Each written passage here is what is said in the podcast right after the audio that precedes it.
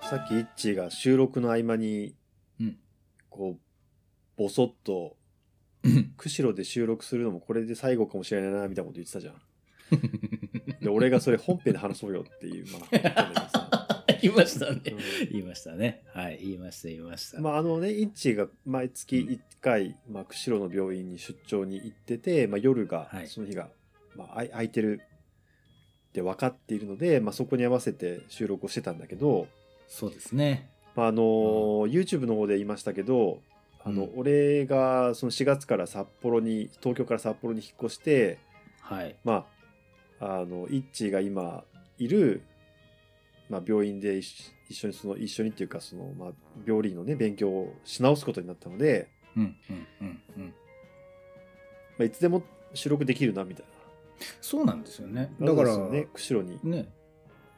合わせなくてもいいというかそうそうそうだからまあ釧路で収録することもなくなるかもしれないなみたいなさ話をしたんだけどいや、そう。まあそうそのねその札幌に引っ越す経緯みたいなのはうんこう、まあ、この後収録しようかなと思ってるんですけど、その前に、まあうん 出身講座というかさ、はい。えっ、と、俺といイッチは、その、大学院が一緒だったっていう、そまうあ、ですね。経緯があってですね。そうです。大学と大学院が一緒なんですよ。そううんで、大学院ではほぼ同じようなことをやってたわけだよね。ねそうですよ。うんだけどそうまあ、その後結構、そのやることが変わってさ、お互い。うん。道が分かれて、まあ、合流するんだけど、今ね、俺が、さ俺が合流するんだけど、そう考える一と年本当にすごいですけどね、ん20年の時を経てますからね、うんなんなら、うんでまあなんていうかその俺とイッチーがその大学に出た後にやったことがどれぐらい違うかとか要はその病理の中 であのいる人でも結構いろんなこうなんていうのやることが違ったりポジションが違ったり状況が違ったりするっていうのってうんなかなか分野間の人に伝わらないじゃん。そうですね、うん、あーでその話をねしちょっとしとこうかなと思って。あーそのそれいろんな語り方できるな、うんなるほどえそれはどういうふうにいきますかいやーそのまずさはいまあ、医者医者っていう職業があるわけじゃんちょっと待ってシラフでは語れないちょっと 一別に医者について語るわけじゃないよ本医者について語るんじゃない枠組みとしてねあの一応ねうん、ねなんか半生を語るとなったらもう一個開けないと無理だなと思ってちょいやもうあ医者っていうのがあるじゃんはいそこからねスタートはいはいで、まあ、基本的にさ病院とかクリニックにいてさ、うんまあ、患者さんを見る仕事なわけだよね、医者がね、うんはいまあ、だから医療職なわけだよはいでまあ一応その大枠では病理はそこの中に入ってるんだけどもうんうんと完全に入ってるかっていうとそうじゃないところもあるわけだよねうん、そうですねう。んうんでうん、あのー病院と病院ではなくうん、その大学のその医学部その学部ねうん、うん、うん、うん。としての性質があって、ああ、分かった分かった分かった。い医療現場としての病院じゃなくて、うんえー医学部研究教育機関としてしての大学。はい、ありますね。うん。中の医学部っていうのがあってさうん。で例えば工学部だとまあ工学部の中でみんないろんな研究をしてるわけじゃんうん、理学部も農学部もそうだけど、うん。それと同じで。で医学部の中でもうん。まあ、主に医学研究をしてる人たちがいるわけだよね。いますね。ううんん、いる。あその実際に医療を、現場で医療をするっていうのと、そのその医療技術とか医学を発展させるために医学研究をしてるっていうのも、まあ、ちょっと立場が違うわけだよね。違いますね。ああ、あまあ、そういうまず違いがあって病理って両方形突っ込んでんだよね。あ、そうですね。これがまだかたら、うん、医療の中でもこう理解なんていうのその状況を知らない人結構多いじゃん。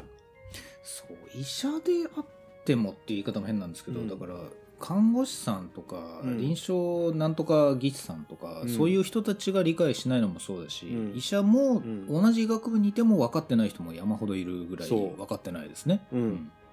それはその病理の立場のそのなんていうのまあ幅広さとも言えるし、うんちょうど真ん中にいるとも言えるんだけど、そうねあと、めっちゃ人数少ないっていう 単に、ニーズないねそうですよマイナーポピュレーションだからね、我々ね。本当にそうですね、そこが前振りでしょだからそれが前振り。うんで、だからまあその病理の中ってね、はい病理学講座とか、うん病理関係の人でも、まあ、研究を主にやってる人もいるし、うんイッチみたいにその病院でバリバリその病理診断と言われてるうんものをしてる人もいると。そう医者の手伝いをする側の病理っていうのと、うん医者の手伝いじゃなくてどっちかというと医学の手伝いを手伝いというか医学をやってる病理っていうのがそもそも違うって言うとあれなんだけどそうちつながってるけど違うんだよね。まあ違いますよね違うねやっぱりね、うんうん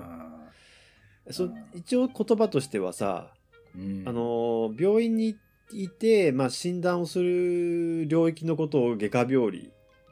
外科病理で、はい研究する方を実験病理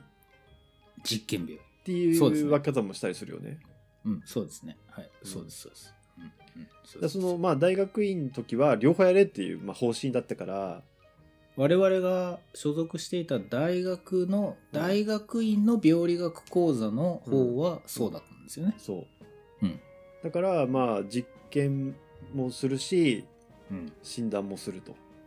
うんら。その診断っていうのはまあ医療行為なわけだよね医師免許でやるということですそうね。そうそうで、うん実験の方はまああの医学研究、まあ、広く言えば生命科学の研究で、まあ、その中の医学研究みたいな感じだと思うんだけど、はい。生命科学の研究はとにかく生きてるものだったら何でも研究していいんだけそどうもです生物相手にやるものが、まあ、生命科学の研究なのでまあ、医学っていうとその中からやっぱり人の体とか人の病気に関することにそフうだねォーカス当てていくと医学研究ってことですね。。そうんうん。まあ、そのだからそのまずスタンスが違うんだけどその、研究をするっていう中でも結構幅があるっていうさそう。そこがまたちょっと分かりにくいなと思うんだけど、まあ、さっき先輩うん大学院に進むって決めたのってうん医学部の何年目ですかいや俺結構最後の方だな多分6年生の時だと思うな ?6 年生だからそれまでは普通にお医者さんやるつもりでいたいや何しようってずっと思ってたあ何しようなんですね、あーだから医者になるための医学の勉強しつつどうしようっていうところで最後の最後で研究の方に入ってきてそうその段階で今先輩が言った研究つってもいろんな方面があるっていうのってどれぐらい見てその我々の講座に入ってきたのかいやよく分かってなかったね なんかあのうん臨床っていうかうんその医療もできるし研究もできるうんからっていう理由で入ったかな。僕大学院の講座に最初に出入りしたのってすごい早くて大学の3年生の終わりぐらいなんですよね、そういう意味で一致ちゃんとしてんだよね。いやいや逆に言うとさらに先輩より何にも分かってないのにその空気だけでうん。だから医療と研究と両方やれたらかっこいいみたいなその言葉だけかっこいいと思って入ってきてて何やるか全然分かんないで入ってきてるんですよああ。いや、俺どっちかっていうとなんかね、判断を保留できると思って入ってた感じがするんだよね。どっちか選ぶのを先延ばしにできるみたいな感じだった俺の消極的だった気がする。うん。あのこの後の説明を多分順序立ててやった方がいいんですけども喋りたいから最初に喋っちゃいますけど、うん僕大学院の2年目か3年目の時に、うん。あのアメリカの出張に行った時に、うん。一緒に行ったその我々がよく知ってる人講座の今もいる人うん。とニューヨークでレストランでご飯食べてる時にうん。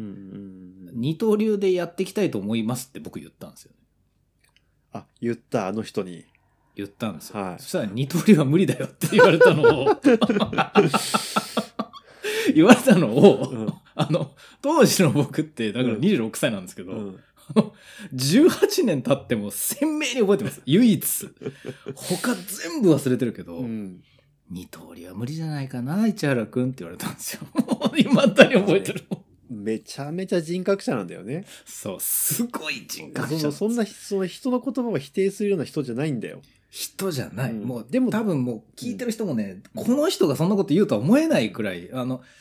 だ、だ、誰に近いかな吉永さゆりに喋ってると思えばいいのかな だから、なんか、そういう感じなんですよ。もう本当に。でそのに言われたでそうそうで同時にやっぱりこう、うんなんていうか芯が強いというかさ芯がす強いご、くうんなんか力強い人でもあるからうんやっぱそのその人にそう言われるとそのなんていうのうんあの心のなんか芯みたいなの殴られた感じするよね。しました。うんこの話もどこまでしてもいいと思うんですけど、そのニューヨークで一緒にご飯食べて、うん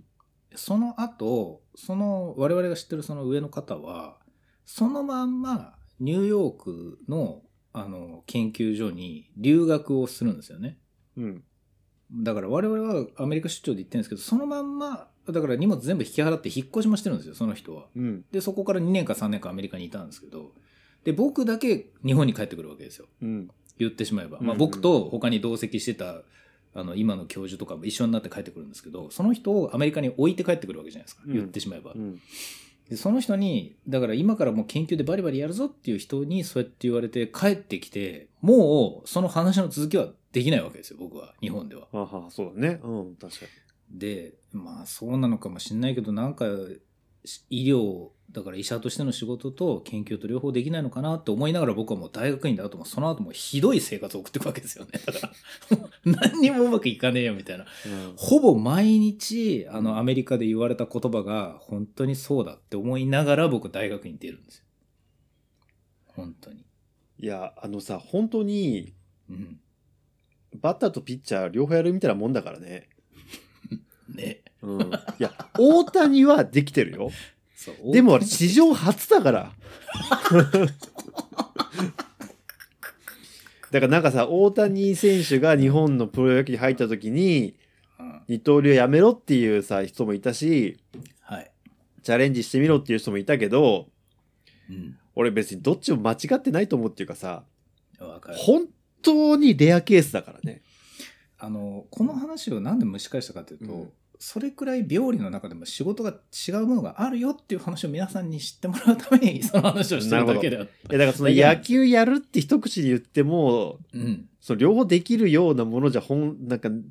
違いすぎるっていうかさ。本当はないうんピッチャーとバッターくらい違うんですよだ そうそうそう。つながってはいるんだけど、うんそうそうそうなんか同時にすごく違うものでもあるっていうさ。そうなんですようん。いやそれであのーなんていうのかな。例えば、うんえっと、臨床系の講座と基礎系の講座って医学部の中で言われるけど、はい臨床系の講座っていうのは、えっと、診療科がある、多分な、消化器内科とかさ、循環器内科、まあ、あと、うんまあ強制外科でもいいしなんかそういうその病院に診療科としてあるようなところがうんまあ臨床系って呼ばれてて、そうですねねう、ん例えば消化器内科だったら消化器内科の診療科がまあ大学病院だ大学だったら大学病院にもあるんだけど同時に医学部の講座としてもあるんだよね研究室としてもねそで教授って大体兼任してんだよねそこはちょっと特殊なところだけどさ医学部のうなんとか大学消化器内科って言って患者さんがその外来に出てうん入ってきて、うんあのなんか胃カメラやってもらった大腸カメラやってもらった入院してどうしたっていうのと、まあ、それがその臨床の科としてあって、うん全く同じ名前全く同じスタッフが大学の方でその科で研究もしてたりするってことなんですよね。うんでその人たちはさすがに消化器内科に関係するし研究をしてるじゃんそうです、まあ、病気であったりもうちょっとこうなんていうの医療にの現場に近い研究をしてるじゃんほほとんどね、まあ、して例外はあるけどうんまあまあ胃腸を見ててそれも胃の胃の診療をしてる人大学で胃の臨床してる人って言ったらやっぱり大学の中で研究してる内容も胃の研究をしてるんですよね、うん、まあ、当たり前ですけどね当たり前大体そうそう大体そう、うんだけど一方でそのし病院にその診療科がない基礎系の講座例えば生化学講座とか生理学講座とか解剖学講座とか、うんその医学なんだけど、その医学の内科とか外科とかっていうよりもう一個基礎的なところの研究をしてる人たちがそれはだからその臨床現場には出なくて医学部の方で研究をまあ純粋にしてる人たちってことだよね。遺伝子制御研究所とか、そうだね。そうまあ脳科免学疫の研究してる人とかね研究所そまあう免疫そ研うだ究ね。免疫はまだ難しいけど、内科学の免疫系の講座でやってたりもするし、基礎系のその免疫の講座もあったりするからややこしいんだけど、まあ、患者さんを同時に見てるかどうか、医者の仕事してるかどうかっていうところが一応分かれ目としてあるけどね。そうですねうんそうですうんで、病理はどっちなのかっつったら両方またいでるっていうまためんどくせえ立場なんだよね。めんどくさいその患者さんは見ないけど、しうん医療行為としてそのイッチが今やっているそのうん病理診断っていうものをやってる。患者さんから取ってきた検体をプレパラートにしたものを見て、うん患者のためにレポートを書いて主治医に渡すっていうのはこれはまあ立派な医療行為なので、はい、検査まあね。そんそうですね、うんその意味では臨床検査診断をやっている検査をやってる診断をやってるそそううでですすでもなんですよねそうでも、でも一方でそういう、まあ、純粋な基礎講座みたいな、うんあのまあ、要は実験してるうん人たちもいると。いるね。もうほんとアルバイト程度って言ったらそれもちょっと語弊があるんですけど、うんほとんど患者さんは見てないんだけどちょっとだけアルバイトで見つつもう本ちゃんとしてはもう研究と呼ばれるものをずっとやってるって人がそれはそれで病理にいるんですよね。いる。うんでさらにさ、うん大学ごとに結構違うけどさ、その基礎研究って言っても、うんこうなんだかんだ言って、まあ、がんの研究をしてますとか要ははい病気の研究をしてますっていうところが、まあまあ一応多いかな病理学系だとね。多いですね、うんいやそれはそうでしょって皆さん今聞いてる人持ってるかもしれないですけそどうそう我でも々がこの話するってのはもうあくまで前振りなんですよね。ということはつまりもう病気の研究ですらない人たちもいるっていう。いるこれはまあ東大とか京大とかなればなるほどそうなんだけどうんもう純粋に生命科学の研究だから理学部とかの人たちと同じことやってる、理学部の生物系とかもはや医者の免許いらねえだろっていう人がいるんですよ、そうそれは。だからなんか例えば参加する学会とかも、まあ、ががん学会であったりとか、まあ、そういう病気系を扱う学会あとまあもちろん病理学会もあるけどっていうところにも出るけどぶ分子生物学会とかさ生化学会って言われてるさはいあのーい医学部系じゃない人がメインである学会をホームとしてるうん医学部の病理学講座の研究者もいるよね。やっぱり僕らその分子生物学会分生生化学会とかそういうやつってやっぱりあの研究者の本当に本丸だと思ってたんです僕も、うんでそこから例えばがん学会とか、うんがん治療学会とかその臨床に名前が寄れば寄るほど、うん基礎研究じゃねえじゃんって思ってちょっとバカにしてたりしたんですよ僕まあ、応用研究だよね、そのなんかね。ねバカにしちゃいけないんだけど段も、階正としてはね直うん正直僕は思ってたと、うん昨年ですかね、うんがん治療学会でちょっと仕事する予定があってうん行ったんですけど、ものすごい金あるんですよ がん治療学会あのね、これね、本当 に、あの、し別のジャンルのそのね構造とも、資本主義そのままなんだけど、要はね、多分基礎研究っていうのは純粋芸術みたいに近いんだよ。あ例えば画家とかに近いんだよね。純粋芸術ねそう。うんでうんわかる画家ねうん応うん用研究はイラストレーターなんだよね。そうそしてあるいは漫画家でもあるんですよ漫画家ね、そう。あ世間の要望をこに応えるためにやるんだけど、自分のクリエイティビティも入ってるっていうさ。入ってるいやーそうで、基礎に行けば行くほど、よいわゆるその世の中の役に立たないって言われてる研究をしてる。わかるだからね清華学会がうんなんか芸大の学祭とか、うん。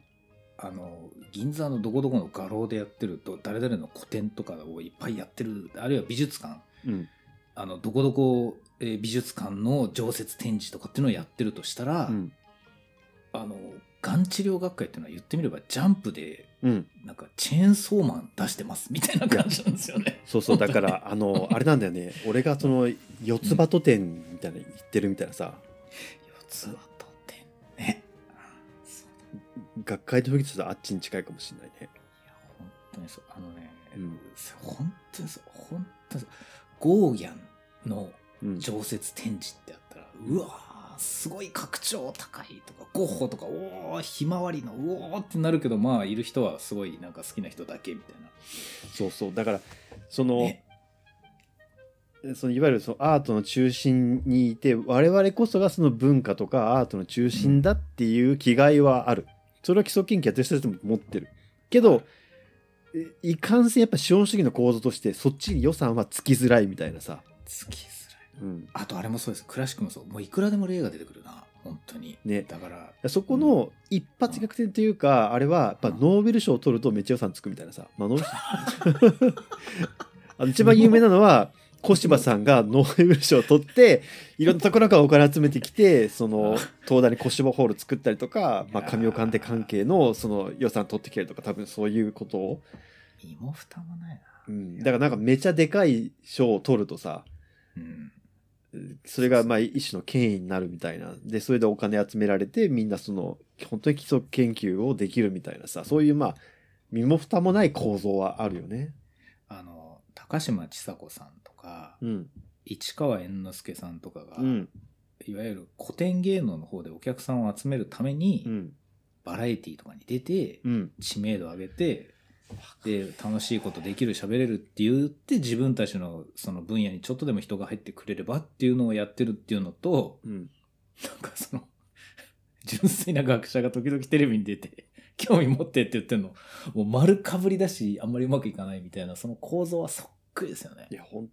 当にそうだね。本当にそうその例えばその、まあ、クラシック関係とかその芸そういう人たちってなかなか食え食い食えないから、うえー、と片一方でちょっと絵の先生やったりとかさん、ね、うん、そう、うんでそういうことをやりつつほその自分の本業をやるみたいなのはあるけど、まあ本当に基礎の人たちはねその例えば非常勤講師やるとか、まあ、あるいはその、ゼミを持ってさその、まあ、教育を主にやることによって空いた時間で自分の好きなじ研究ができるとかっていうせ構造もあるしね。それくらいの幅があるところうをんうん、だから両方射程に入れてるのが病理なんですよね。そうなんだよだからなんかそのまあうん病理って病の断りって書くって話をまあ一致が時々してるけどさ、はいはいはい。だからそのそれからこう派生してその、まあ、病理診断をするっていう方向にも派生していったしうん病気の答えをするためには正常のせ生物、まあ、人間の体のその機能が分からないとダメだからってことでその要は生命科学のことをやる人たちもいるしみたいなのではい。えなんか、まあすやりようによってはこうどこまででも幅を広げていけるんだけどえうん。うん。なんかこうね俺はそのどっちかっていうとその基礎方向にこう寄ってったんだけどさうん。そうですね。で別にその病理学講座でもないところでそして医学部でもないところで研究したわけだけど最終的にはというか、まあ、中盤はそうだったってことですね。うん、そしてあののたれ死にしそうになるっていうさ笑い事じゃねえんだよっていうさ そこまでか。いや、まあでもね、そこまでなんだよな。だからな。いや、そうなんですよ。どうどうでしたか、先輩。今、その病理学から、その研究の方に行ってみて、うんその自分の20代、30代、40代とこう、どういうことをやってきたっていうのを、もやっとこう、語れますかそれに関しては。うーんいや難しいねまあ、説明できる一般的な言葉で語るっていうのは難しいですよね、そもそもね。もうなんかやっぱ俺サンキュー達夫さんのファンでさはいはいはい。達夫さんがその、達夫さん結構そのお笑いっていうものにとかその業界に関してもやっぱ結構俯瞰で語る人だからさ、そうでこすうね。今のお笑い芸人が置かれてる立場とかお笑い芸人とタレントの違いとかさまあ許可局とかでも話してるけどねうん。そういう話を聞くたびになんていうかいや芸人やめとけよっていうのと同じトーンで基礎研究つらいよみたいな感じになるんだよ俺かぶって見えるんだよねあ、そうなんですね。その話あんまり聞いたことないかもしれないな。なんか多分その基礎研究をやるみたいなのとこう純粋にネタだけをやってるお笑い芸人って俺結構かぶってると思うんでやってることがそうですか。うんあーそれで食ってくのってめちゃめちゃ大変だし、うん別にそこに今そんなに需要ないよみたいなさ。うん昔はそのネタだけやってめちゃくちゃ売れるとかっていうのがあったけど、うんそうそういう意味でそのチャンスがあったけど、うんうん今はだんだんなくなってるみたいな感じに近くて、うんうんやっぱりどんどんその、まあ、要は景気が悪いからなんだけど基礎研究につく予算っていうのがなかなか厳しくなって、うんまあ、みんなどうにかその応用研究をやりつつ基礎研究やるみたいなさうん友達だから要はタレント業をやりながら自分のやりたいネタをやるみたいな感じになってるからさ、ああでそういうひな壇登りつつね、そうそうそうででやっぱり俺はそういう意味でのそのうーんなんていうのかな自我みたいなのがやっぱちょっと薄かったんだよね絶対俺はこれがやりてえんだみたいなさはあこうえどんー、とそれは比較ですか、誰かとのうーんまあ比較っていうかまあうんなんかその基礎研本当に基礎研究やるんだったら基礎研究者に求められているそのある意味その自我の強さみたいなのは必要だと思うんだよね。うんうんこういくらす今の流行りじゃなかろうが俺はこの方向のネタをやるんだって言ってる漫才師と同じような感じが必要なんだよね。ああそれとそねれそれとプラスこう今の流行りも柔軟に取り入れられるみたいな両方必要なんだよ多分。それってある意味なんかさっきの二刀流の話じゃないですけど、なんか打者一本に絞ってもやること多いみたいな話ではあるんですよねそうプラスラボを運営していくっていうマネジメント能力も必要なんだよ。そうねうん、こないだツイッターで見たんですよ研究者は金も取らなきゃいけないとか言うけど研究を純粋にできる方が大事だと思わないかみたいなことを言ってるアカウントがいて、うん、お前20代かよって思いましたもん本当にだから そのそのそこを今発言すんのかよって僕思っちゃったいやそりゃするでしょうと思いながら聞いてたんだよなそれに関してはそう。まあ、それやっぱり自分のその、まあ、クリエイティビティというかその例えばうんお笑いだったら面白いと思うものをこう突き詰めていくっていうのってさ、まあ、ある意味理想ではあると思うんだけど、うん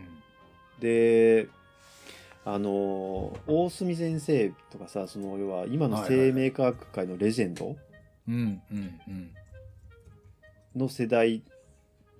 だからその大隅先生がその基礎研究大事だよって言ってることって本当にそうだと思うんだけどうんやっぱり自分のやりたいネタを突き詰めてやるのが大事だよって言ってる感じにでうんこう今の世代の研究者にそれ言われるとめっちゃきついみたいなさ、きついでしょううね、んだからやそりのたいことを研究してる人なんてほとんどいないんじゃなないかなか厳しいよねだからその本当ビートたけしとかが出てきた80年代のあの漫才ブームとかもあった、あの世代のうんでネタをやってた人のか感覚っていうか状況と今はだいぶやっぱ変わってきちゃってるっていうのと同じでさそうか、うんなるほどそこまで同じなのかそういう感じはちょっとするかな。でも俺はその時代とか関係なくやっぱりそのうーん要は達夫さんが言ってたのはその問いを立てるのがすごい難しくて大事だっていうさうん問いを立てるっていうのはなんか何を調べるかっていうことをクリアにするっていうことだけどうんそもそもそれをできるようなそれに向いてるような性格でもなかったしなかなかそれにちゃんとたどり着けないまま終わっちゃったなっていうのはすごく後悔が大きい。なるほど目の前のなんか実験をするってことにやっぱりこうどんどんこうふなんていうの引っ張り回されてしまったっていう後悔はすごくあるんだよね。僕あの大学院の時にその研究と臨床療法って言っても目の前の実験すらできなかったんですよそれその話を引き受けて言うならですようんなんか他にもニュアンスあると思いますしなんか先輩の話を全部引き取らない方がいいのかもしれませんけど僕の場合はそれでかなり早めに研究無理だなって思った感覚があって、うんでその時によく先輩と話してたんですよね、うんちょっと諦めるの早くないみたいな話も結構してたんですけど、ううん僕はあそこで早めに諦めつつ内心なんか臨床側の診断する方からいずれまたやりたいことにたどり着くこともあるだろうみたいな感じで考えてはいたんですけど、うんうんここ数年思うんですけどね本当にこの12年うんうんあの病院で診断してる病理医が本気で自分のやりたいテーマを見つけて研究しようと思ってもうんあの研究のためのなんかスキルがないとうん研究までたどり着けないんですよいやリソースもスキルもめっちゃ大変だよねなんかうんあのこれうーっとギリギリ言える範囲で言うと、うんこの12年で僕これちゃんと調べようって思って臨床医と一緒に盛り上がったネタっていうのがあったんですよね。うんまあ、ネタっていうと本当申し訳ないけど患者さんに対することなんですけどこれはちゃんと研究して明らかにしようと思ったんですけどテーマねテーマですね、うんその現場で経験した症例をこうやって解析したいっていうのがあったんですけど、うん僕の人間関係コネですよ僕のコネだと必要な検査までたどり着けないんですよ実験証拠まで、あーはいはいなるまあ、ほ具ど、ね体的に言うとゲノム解析までの予算と場所がないんですよ、いや予算とね機械を、まあなぜかそのやってくれる人を探すっていうめちゃ難しいでそうなのしかもねこの病院にいるじゃないですか、うんで僕は科研費を取ってないわけですよ言ってみれば、うんそうするとその他の人だったら一緒にやろうかって言ってくれる人も僕だとちょっと今厳しいかなって言っちゃうみたいなところにいるっていううんだからうんたどり着こうと思えばたどり着ける場所なのかなって思ってたら意外と誰に声かけても一緒にやってくれないみたいな感じであのまあ君はやっぱり臨床の人間なんで基礎のその実験機器を一緒に使おうと思ってもやっぱお金もかかるし手間もかかるし順番待ちもしなきゃいけないしみたいな感じでうんいやアクセスできないんですよ今ーそうだなそうなんですなのであの臨床にいて自分のやりたいテーマがはっきりすれば、うんいずれ研究もできるかもっていう次の目標を立てたつもりが意外と研究までたどり着けなかったりするんですよね。なるほどねうんあのーちょっと話ずれるんだけどはいはいはい。あのね佐藤博さんっているじゃんうん。うんあのイラストレーター画家イラストレーターかなはいあと絵本作家はいはいはい。あのー俺の作品のなんか絵を描いてくれた人ねあのなんかなんてかよくわかんないけど突然気に入ってくれて書いてくれた人ねありがたい。ありがたいで。インテグリティの絵をそうそうそ描ういそうて、うん、くくださいあのね佐藤さんねうん、あの「新仮面ライダー」と「伊勢丹かなんかのコラボのグッズのイラスト描いてるんだよえこの前なんかあ のすごい情報出てたけど素そう手素手そうえ言っちゃった。えであのすごい。おそのまあえイラスト見たツイツイッターで見れあのアップされてるから見れるんだけどうん。見たんだけどめっちゃかっこよかったんだよねそのイラストが。うん。で、まあ、これはなんていうか、あのー本人にとっては、そのなんていうか、褒め言葉じゃないかもしれないけど、うん。俺、その佐藤さんの絵に関しては、うん発注を受けてっていうか、こう外部から、こうなんかこう、刺激が入って描いてる絵の方が好きなんだよ。は、だからら、なんか、その要は単純にすごいすっごい単純化して言っちゃうと画家よりもイラストレーターとしてのなんか才能というかセンスがすごいある方だなと思うんだよね。いやーまあ、よりもというか、先輩から見るとその部分にすごい惹かれるものがあそうそうそうそうあるんですねうんんで、わかるわかる。うんうんと最近つくづく思うのは俺も俺はね多分ね本来は発注を受けてやった方が仕事するタイプの人間なんだよね。それをねだいぶ気づくのが遅れてだからさっき言ったみたいなその基礎研究で自分のやりたいことをこう突き通してやるみたいなのが向いてなかったっていうのは俺完全に発注型の人間なんだよ。あーあで俺ね思うんだけどイッチーも発注型の人間なのね。ー。発注を受ける側。受けるがそう発注を受けた受けてやる仕事の方が向いてるし能力が出せるタイプの人間だと思うあれでしょんだよだから、受注側ってことでしあょそうそうごめんそうそう受注側の人受注人間なんだよね。そう、受注人間なんですよ。うんそう。で、僕は病理診断も受注してる限りは、もう本当に今、うんあのやりたいことをやれるかなって思ってるんですけど、うん基礎研究をやるっていうのは受注だけじゃなくてなんか自分の中から発注が出てこないといけないんですね。そうそうそうなんだよあでーうんいやそうなんだいなんかねもう大学院の頃とか思い出すとねイッチーもなんかこう素直すぎるよ ねもうもう飲まなきゃやってら れないよなんか、いや、なんかね、うん、もう、やっぱなんかこう基礎研究でこうなんか上に行ってる人とかを見ると、うんもっとわがままだもんね。みんないやまあまあまあそうですいいね。こう、そう、なんかその、うん上からなんか言われても、はい、みたいな感じのその内心ね、そうね。自分の意思と違うことを言われた時に、はい、みたいな感じの人の方が、うんやっぱ向いてるもんな。僕今やっぱり人に喜ばれる仕事ってうん、発注された仕事が9割9分ですね。うん。うん。それは本当にそう。だからでこれ、うん、症例を見てうん、これ突き詰めたいなって思ってこっちから発注しようと思うとうん、受注ばっかりしてきたので、うん。発注先がないんですよお得意さんがになってないああ。なので普段あれだけ仕事を受けてる人たちが周りにこんなにいるのに、うんその人たちにこっちから仕事頼もうと思うとあいやとかっていう感じでなかなか話が進まないんですよ今あそうなんだ結構ありますねあそっかいやなんあかねでそそこでそう多うん分僕がだからさらに馬力を出してそこを乗り越えるぐらいのことを今やるべきなのかもしれませんけど、うんそれ僕の仕事かなっていう感じがやっぱりあるもうちょっと人の手助けを受けないとダメだしなあみたいな感じを今考えてました、うんなるほどもうつくづくその受注を受けてやるやらないってもう本当になんかどっちでもいいというかうんでもどっちが上とかないなっても年々思うしうん、うん、好きな方やればいいんだなって、それはそうですね、うんそれはそうまあ、そういう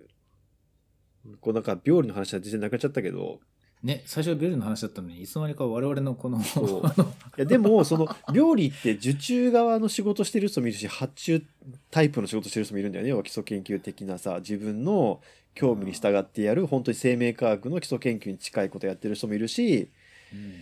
ていうかそのど真ん中にいる人もいるしさ病理学講座のね先生で。そうですうね、ん、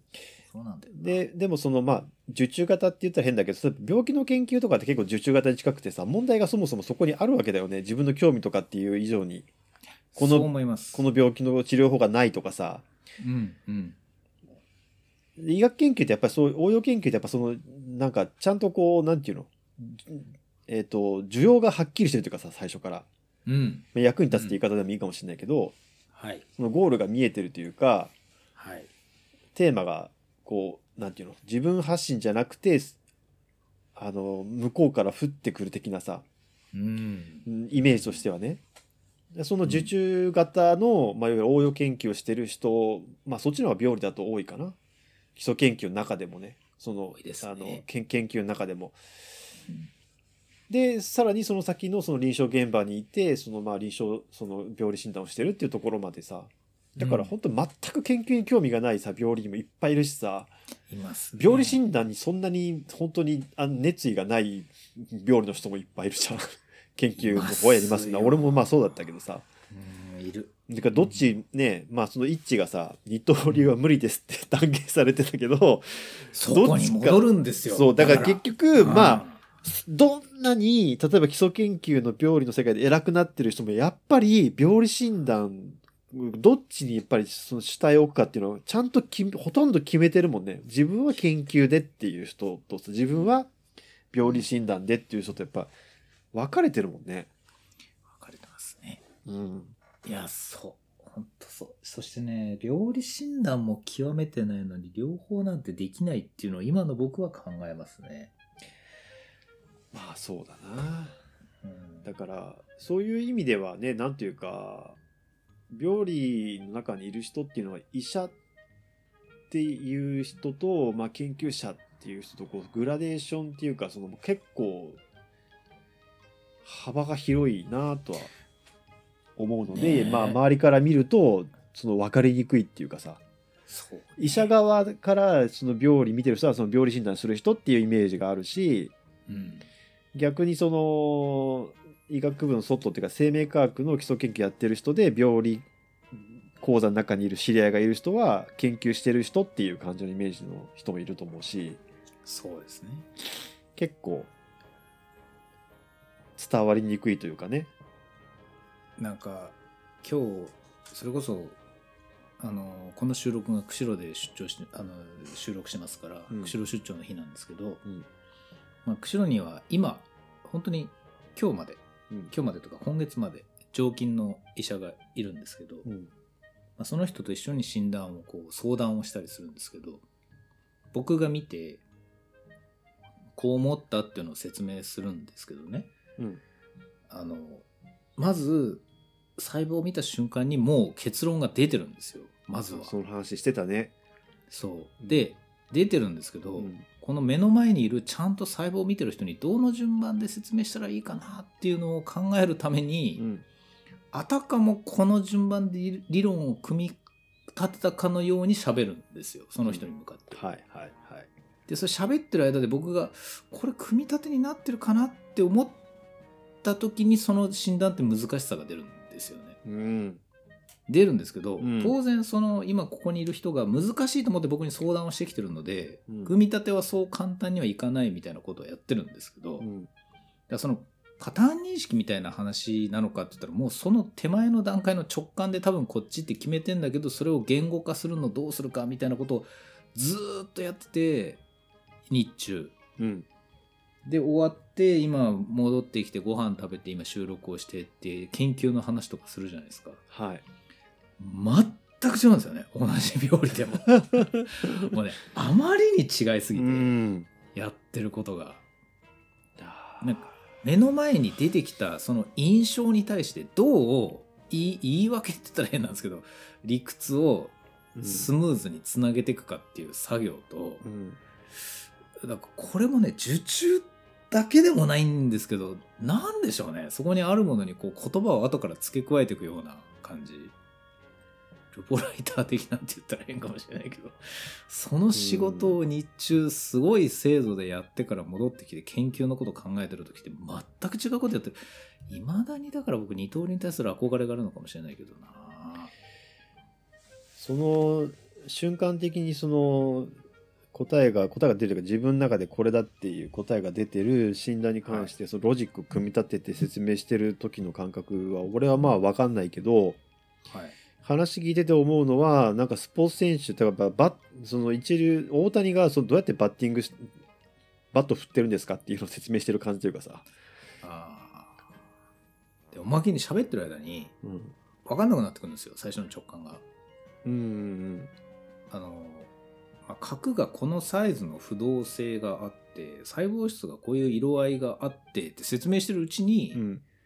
そこまででもないんだけどなっていうふうになったりするんで すよだから言葉の方が追いついてないけど、うんえー、と説明を受けている方の病理はなるほどって言ってたりするんですうよ、んだから相手を納得させるための日本語の方をかなり極めてしまっていて口から出して今の見た目で説得することはできるんですけど僕の中で噛み合ってなかったりするんですよ。その感覚はめっちゃ分かる なこれねこれねはい、まあ実はこの就職収録をしてる時がその今勤めてた会社の最終出社日だったんだけどお疲れ様でした。今日仕事を終えてね すごいタイミングですよねそ。の会社のさことをどれが喋っていいかちょっと今だよく分かってないんだけど あーあのーまあまあまあ先輩がだから研究をまあ終えてその後就職した会社の さそうらでにすそうですまあなんか最そ終の出社日ね。うんねちょっとそのなんていうのかな医療系の IT 企業みたいなとこだったんだけどだからその時計の IT 企業そうですね。医療、うん医療を扱ってるんだけどそのバックグラウンドはそのプログラマーとかの人がいっぱいいるところでさはいはい、エンジニア的な人そうそうエンジニアの人人がいっぱいいるところでで一応そのその医療のさ勉強会をしてるんだよ、ああそのね職務の中で、そうね、そうそうそう病気のね、基礎的な知識をみんなで学ぼうってことで、もうで企業でもやっぱり勉強をねしないとそうそうそう仕事相手だからうんんであのー病理画像のね説明をしてくれって言われるんだよ、ああそうですか、うんあーでいやあのねこうあれだよこれどこががんなんですかとかっていうのを聞かれるわけこのこの絵の中のどこががんなんですかとかさ、なるほど、うん、うん、でこうなんていうのなんでこれががんなんですかみたいなことを聞かれるわけそのいやいいわゆる病理総論だよねそれって、病理総論ですね、うん、 病理総論っていうあうのん番組もなかなかないですけど、病理総論ですよ病理総論あのいまあまあね、うんそのまあねうん今一ちがチロッと言ってたけど うん細胞の中に核があるけどその正常の細胞って核の大きさがこうね揃ってたりとかはいこう細胞が10個ぐらい並んでたとしても細胞の大きさがあ細胞の大きさも核の大きさも、まあ、大体同じで揃って綺麗だとかさはだいけど、まあ、がんになると、それがちょっと崩れて、核の大きさがこうバラバラになってきたりとか、まあ、そういうのが、まああ、いや、あるわけだよね。うんで、それをさ、俺に説明しろって言われてもさって、まあ、内心はちょっと思ってるわけ。そうそう。ね。イッチーの前だから言うけど、イッチーはほん本当にそのプロだから。つうか俺が説明してるってさ、まあ、イッチーとかからしたらもうちゃんちゃらおかしいわけじゃん。そんなことはないんですよ。でもそんなことはないんだけど、うんその IT 系、まあ生命系の、でも IT っぽい企業の人たちがう、んそれを、うんそのゴリゴリの生命科学研究やってた先輩にその質問してる時点でずれてんなっていうのはわかりますよ。うん。うんでさ、その時に、うんもう本当にいやだって見た瞬間にこのなんていうのこうなあ崩れてるじゃんっていうことなわけ俺の感覚としてははい、そうです。そでうですもう俺そうですはそうさらに一に比べて圧倒的に経験も少ないし言語化してる経験も少ないわけで、そうそれをね、だから素人に説明する経験っていうのに関してだけ僕は先輩よりだいぶ経験を積んでるんですよね。うん、でそのもちろんそのさそこから見えてる情報量も違うしそれを説明する能力もボキャブラリーもあんまないわけ まあ、そそううそう、うそうね。ん、だから毎回ね困困る困ってるんだよね困ってたのまあなるほど。なんとかその一応説明はするんだけどはい、うんはい、うん、はいはいはい最最低限のね、はいだからそのなんていうかさうーん俺その病理学、まあ、ちょっと大学院の時に4年間一応ねそのまあはい両方やれってことだったから一応やってたけど、うんあんまりこういい生徒ではなかったというか研究の方を主にやってたから病理のなんていうかな見てはいたけど勉強はしてなかったっていうさああなるほどうんだからこう症例を見ていく過程でこうすごい典型的なものに関しては理屈じゃなくこのパターンでこれはこういうがんだなとかっていう感じだったわけそうなりますよそうそうだからそそりゃそうのですよ俺だからうんその病理診断だけさ感覚派なのね珍しくあーなるほど珍しくなんですね、うんうん珍しくねうんうん自分の中ではいだからあ感覚派の人って説明するの大変だなと思って ささでさイッチーは言語化もし続けてるしあれだけど、はいやっぱその膨大に見てきたそ上に立つさ要は直感っていうのがあるわけだよねっていう話今してたでしょ結果が先に出てくるっていうさ結論が先に出てくるっていうそうなんですよ、うん、そでそれとその言葉による説明がこうなんていうのしっくりこない時があるっていう自分の中で、うあのそれが経験が少ない時とかがうんだからまずその言語を超えたところでがんかが非がんかみたいながんがんじゃないかみたいなのをやってたのが、うん知恵が入れば入るほど理屈で見れるのかと思ったら全くそんなことがないってことなんですよね。どんどん直感ばかりが育ってってだからどんどん AI 型になってくるんですよ。いや映画でね思考が本当にね機械学習って面白いね、そうでどんどん機械学習になっていく中で、じゃあ結局その直感を使って仕事をしてるのかっていうと実は違っていて、ん、直感だけだと全くレポート書けないんですよね。だからあーうん俺がガンだって言うんだからガンだみたいな話では病理医としての仕事に今もなってないのでうんそれを理屈を後から付け足す部分で苦労してるのに直感でがんかがんじゃないかみたいな AI ばっかり育てられても困るっていう感覚もあります。なるほどね。まあ、うんそのね、AI もね、そのブラックボックスな状態がダメだから、はい、その中身が見えるっていうか、なんでその判定をしたのかがちゃんと分かる解析可能な AI を作ろうっていう流れが、まあ、あるわけじゃん。ずっとあったじゃないですか。うんで一応そういう揺り戻しがあって AI 良くなってきた使えるようになってきたねっていうところに来て GPT4 とか5とかの話がブワーってやってきてはい。ま G- たまた一気に GPT ね直感に。ここの前チャット GPT の話だけどあれは GPT3 を元にしててねそのもう上遅のくなバーっジたョンの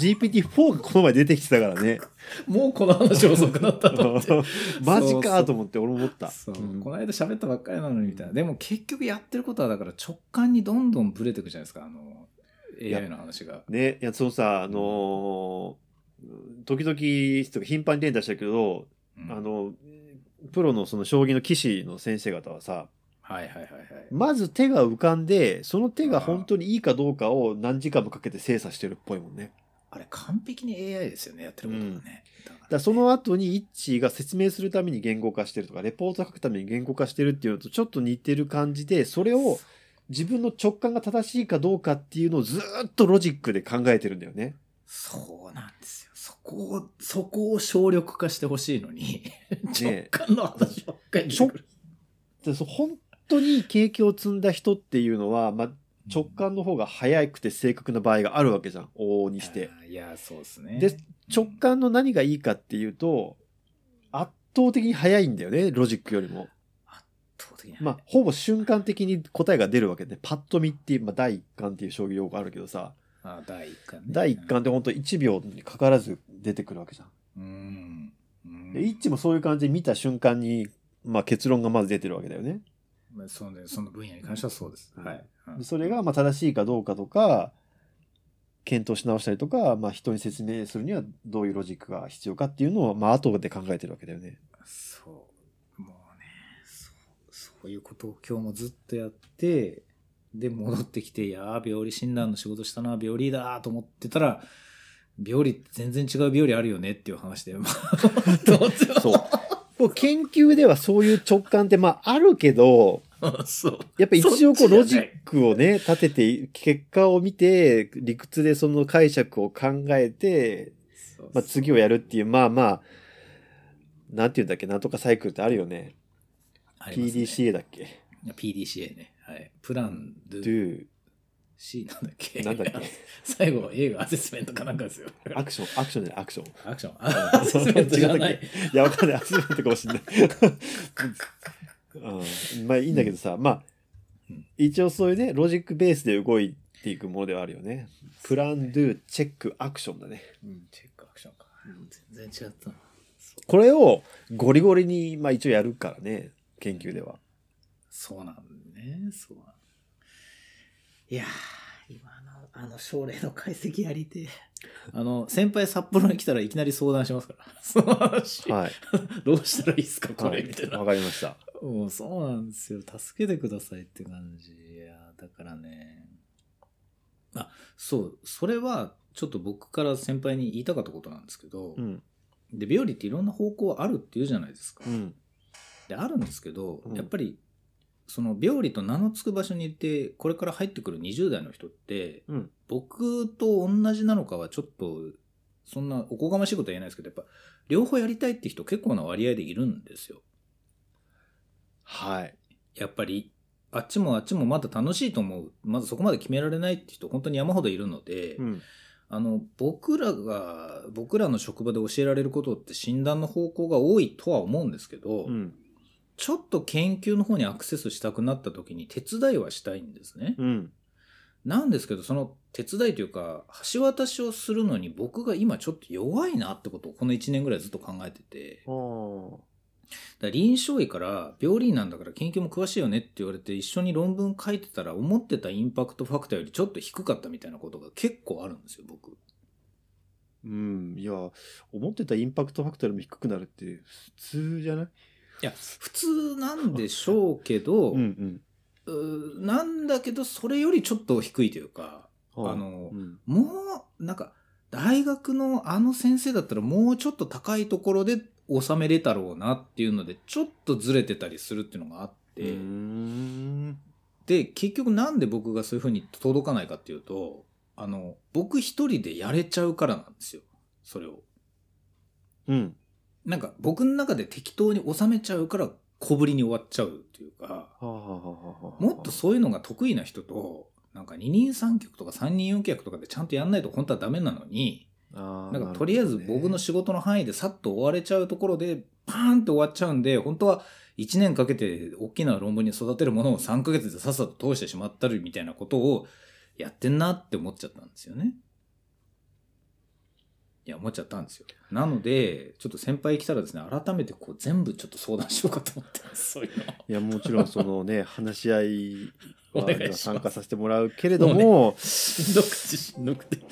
もうね本当にもう一人じゃ無理本当にこれはなのであのいおや願いしたいことが山ほどありますんでお願いしまあもうお願いしますいやすすいません大変だよね論文通すのねねそれしかないわ感想が出てこない今 ねまあちょっともうちょっと成長したいと思ってますんであのぜひよろしくお願いいたします、はいねはいまあ、ということでね病理と一言に言ってもこういろんなね立場のがあって、まあ、研究をやってる人から、まああのまあ、医医療ね100%の人まで結構いろんな幅があってうん優先することとかね考え方とかまた、まあ、いろんな違う人たちがこうまあ一応こう集団としてくくられてるっていうね面白い分野ではありますよっていうお話です。うん、あの今日の番組を最初から聞いてた人はですね、うん序盤の我々はもうちょっと視聴者のために話をまとめようとしてるんですけど、 うん途中から経験に流されて うん話がまとまらなくなっていくのはもう不可抗力みたいにどんどん流されていく番組になってますのでちょっと振り返ってみてくだ確かにそうだなさい説明しようっていう気がだんだん目減りしてってるっていうねそうそうそう時間を追うごとに本当にそうですね本当はね本当はもうちょっと綺麗にまとめる方向もあったと思うんですけど、もうね僕ね辛くて耐えられなくなった 喋るしかないみたいないやということですはいえーありがとうございました今週は以上ですごきげんようありがとうございました